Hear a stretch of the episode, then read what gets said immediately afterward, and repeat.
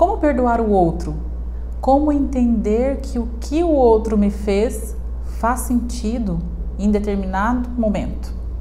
Às vezes a gente acusa muito o outro, acha que aquilo que ele fez é inadmissível, que não faz sentido. Se eu sempre fui uma pessoa boa, por que fazer, aquilo comigo?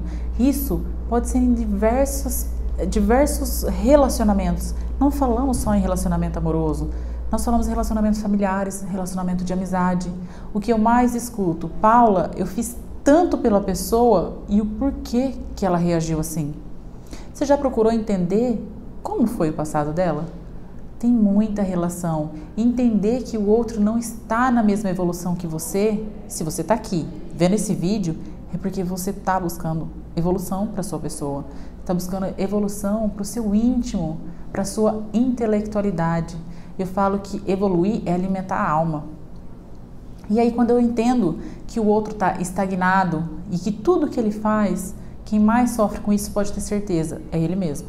Entender que o que a pessoa vivenciou na infância dela traz muita solução para nós pensarmos hoje.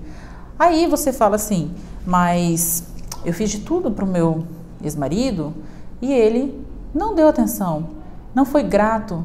E aí eu quero te corrigir no seguinte: se você faz algo pensando em agradecimento alheio, você não faça mais.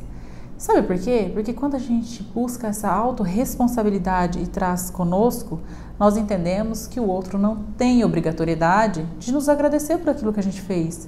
E aí quando eu falo para você assim, que o egoísmo, ele não é ruim e que o altruísmo pode sim ser ruim, fica um pouco fora de padrão, né? Aliás, a maioria dos meus pensamentos são fora de padrão. E aí vem aquelas críticas. Paula, você é muito radical. Paula, você é muito racional. E agora eu te pergunto: é melhor racionalidade ou decidir muitas coisas pela emoção?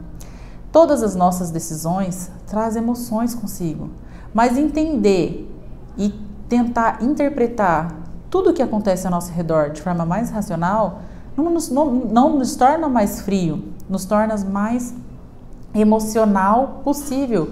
Por quê? Porque se eu entendo com racionalidade o que o outro me fez tem um porquê, eu estou sendo racional. Nisso eu consigo gerir melhor as minhas emoções. Percebe que é um ciclo? Se eu entendo o outro, eu consigo ser racional. Se eu sou racional, eu consigo gerir as minhas emoções. Percebe a conectividade que isso tem? Entender que o outro não está na mesma evolução que eu e que ele pode sim fazer as escolhas deles. Lembra que eu disse que decisões decidem destinos? E se a pessoa não está mais com a gente e decide partir, é como se eu andasse em direção ao outro e o outro cada vez mais se afastasse. Então, como que eu posso fazer uma analogia para você entender melhor? Se eu vou diante do outro e começo a sufocar ele, então eu começo a. Por que você não agradece por mim? Eu faço de tudo por você. Isso é uma pressão que a pessoa começa a sentir que não faz parte da linguagem do amor dela. O que isso quer dizer? Que cada um de nós expressa o seu sentimento, a sua gratidão de uma maneira. E o porquê eu tenho que exigir que o outro expresse da mesma maneira que eu? Não. O outro é livre para amar. O outro é livre para expressar. O outro é livre para decidir o que ele quer fazer com a vida dele, se ele quer ficar ou se ele quer partir.